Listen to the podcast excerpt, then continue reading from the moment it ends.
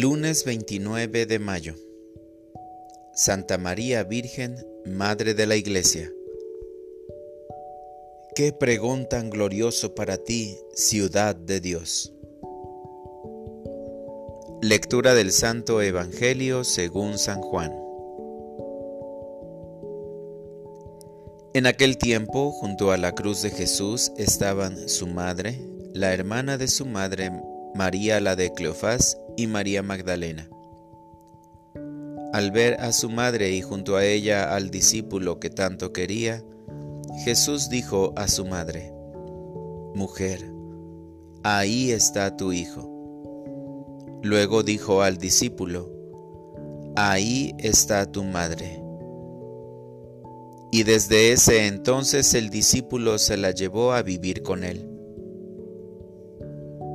Después de esto, sabiendo Jesús que todo había llegado a su término, para que se cumpliera la escritura, dijo, Tengo sed.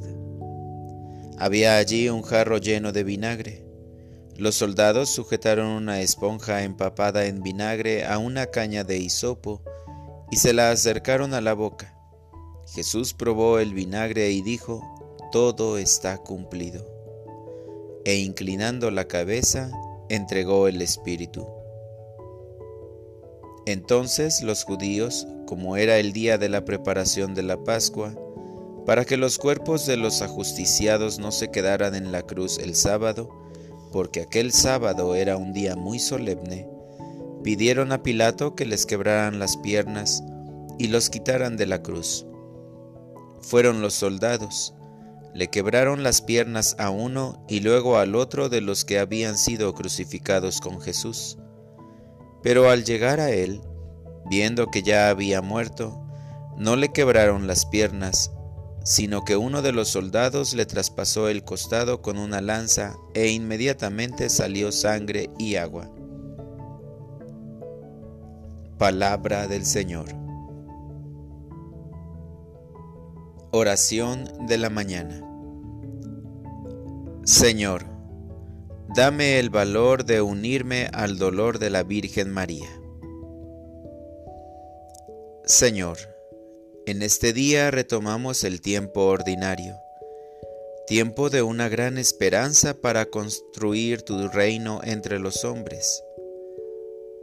Por eso empiezo un nuevo día agradeciéndote el bello milagro de poder abrir los ojos para contemplar toda la creación, expresión de tu gran amor. Hoy que la Iglesia conmemora a la Virgen María como Madre de la Iglesia, ponemos todo buen propósito en sus manos. El Evangelio nos habla de la profecía del anciano Simeón dictada a la Virgen María una espada atravesará tu corazón.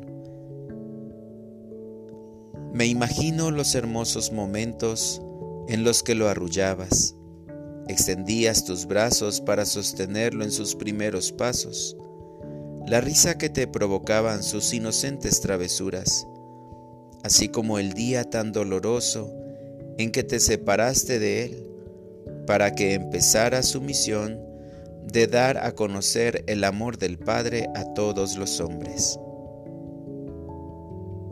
Para orientar mi vida, este día pronunciaré la jaculatoria a la Virgen de los Dolores.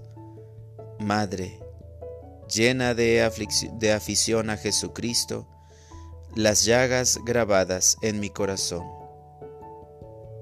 Además, pediré por todos los enfermos, los encarcelados y los que tienen una pena en su corazón.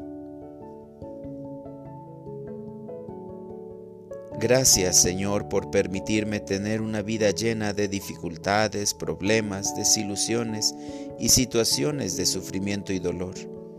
Gracias por el gran ejemplo de la Virgen María, auxilio de los cristianos.